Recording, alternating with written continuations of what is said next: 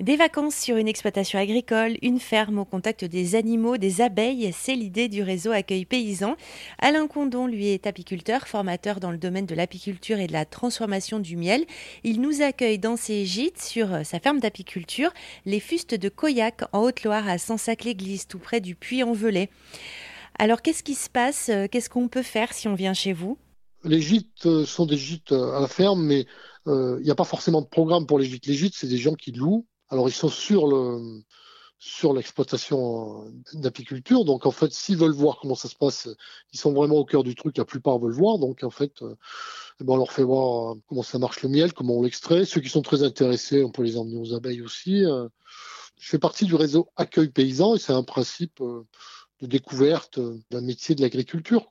Avant d'être apiculteur, j'étais, il y a 26 ans, j'étais pâtissier chocolatier, donc j'ai fait beaucoup de choses avec le miel du coup, les années où il y avait moins de miel, parce que la production est aléatoire, eh ben, je faisais pain d'épices, nougat, chocolat, bonbons, et encore d'autres choses avec le miel. Ça permettait aussi de pouvoir quand même gagner sa vie. Quoi. Et du coup, j'en ai fait aussi un métier.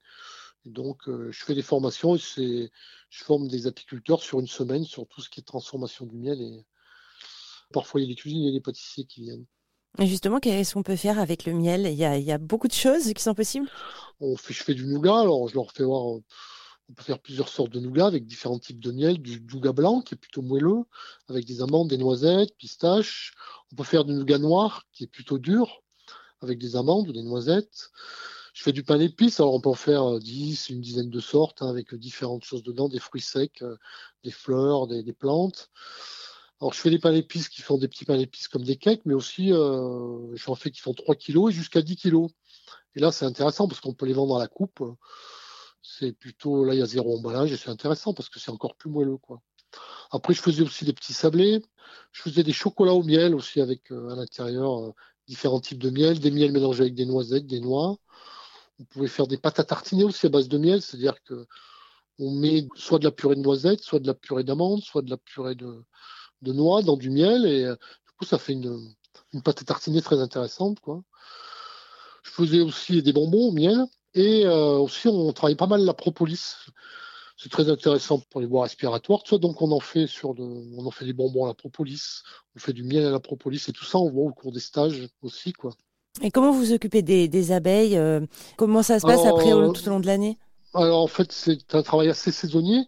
Alors comme on est en altitude, euh, on est entre, on travaille entre 600 et 1500 mètres d'altitude. Donc la saison commence un peu tard des fois, euh, mais ça, ça démarre à peu près au mois de mars.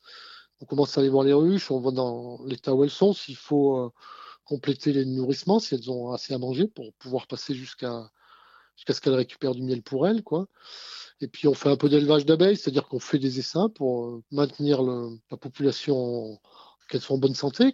Et puis après, on commence à les amener dans différents lieux, on les, on les déplace un petit peu sur une zone euh, autour de chez moi de à peu près 50 km maximum, quoi, pour essayer d'avoir différents types de miel. Euh, un peu en Ardèche, on est à côté de l'Ardèche sur le châtaignier, un peu en altitude pour le, le miel de fleurs de montagne ou de sapin. On peut aller aussi encore plus haut sur les bruyères. Suivant les années, on fait entre 3 et 5, 6 sortes de miel, voilà, maximum. Le miel se récupère à peu près de mai à maximum août, voilà. Des fois, il peut y avoir une ou deux récoltes sur, sur une ruche, ou des fois zéro, parce que ça marche pas. Et en fin de saison, après, il faut, vraiment s'occuper des abeilles, euh, les chouchouter pour qu'elles aient suffisamment à manger, les chouchouter pour qu'elles aient euh, la, ruche soit bien isolée, puis qu'elles puissent passer l'hiver tranquille. Quoi. Ça nous prend un peu du temps jusqu'au mois d'octobre. Et après, ben, c'est l'hiver, ben, c'est là où les apiculteurs ont un peu plus de temps. Du coup, c'est là où je fais les formations à l'automne et en hiver. Alors, selon le, moment où on va venir euh, au gîte, par exemple, on va pouvoir assister à ce que vous faites, ou on va pouvoir mettre la main à la pâte aussi? Alors, euh, mettre la main à la pâte, pas forcément, parce que les gens qui viennent en vacances n'ont pas forcément envie de travailler, puis c'est pas forcément le but. Ce qu'ils veulent, souvent, c'est vraiment pour voir comment est-ce qu'on fait le miel, les différentes sortes de miel. Certains sont très intéressés viennent avec moi aux abeilles. La saison est assez intense pour moi, donc euh, des fois j'ai le temps, des fois j'ai un peu moins le temps, mais on prend toujours le temps de discuter, de leur faire voir des choses. Moi j'habite là en plus, hein, donc euh, la plupart des gens se croisent, et puis bon après, euh, il y en a certains qui viennent avec moi aux abeilles, d'autres on mange ensemble. D'autres, des fois, on fait des soirées. Tout ça, c'est informel. C'est pas, pas marqué sur le programme. Mais si les gens sont, sont ouverts et open, il n'y a aucun souci. Hein. Il, se passe, il se passe souvent des belles choses d'ailleurs. Il y a quand même une, une sensibilité, une ouverture à, bah, à l'agriculture, à l'apiculture aussi. on ne vient pas bah, par hasard. Bah, euh, déjà une petite maison rondin dans un endroit euh, un peu perdu du massif central, malgré qu'on soit à côté du puits envolé. Hein chez un apiculteur dans ses locaux, parce que la miellerie, par exemple, elle est juste au-dessus, donc ça sent vraiment le miel. La miellerie, il y a un des gîtes, il y a trois petits gîtes, il y, a, il y en a un des gîtes, la miellerie est juste au-dessus, donc ils vont sentir miel, ils vont voir le truc, en fait, euh, les gens ont envie de découvrir ça, quoi, donc ça fait partie de leur séjour. Ça ressemble à quoi autour de chez vous? C'est quoi? En fait, nous, on est, on est sur un système, on habite en Haute-Loire, c'est un département qui navigue au minimum du minimum, c'est 450 mètres, et le maximum, c'est un peu plus de 1700. C'est beaucoup entre 800 et 1000 mètres. Donc c'est un, c'est un endroit volcanique en fait, il y a des volcans partout.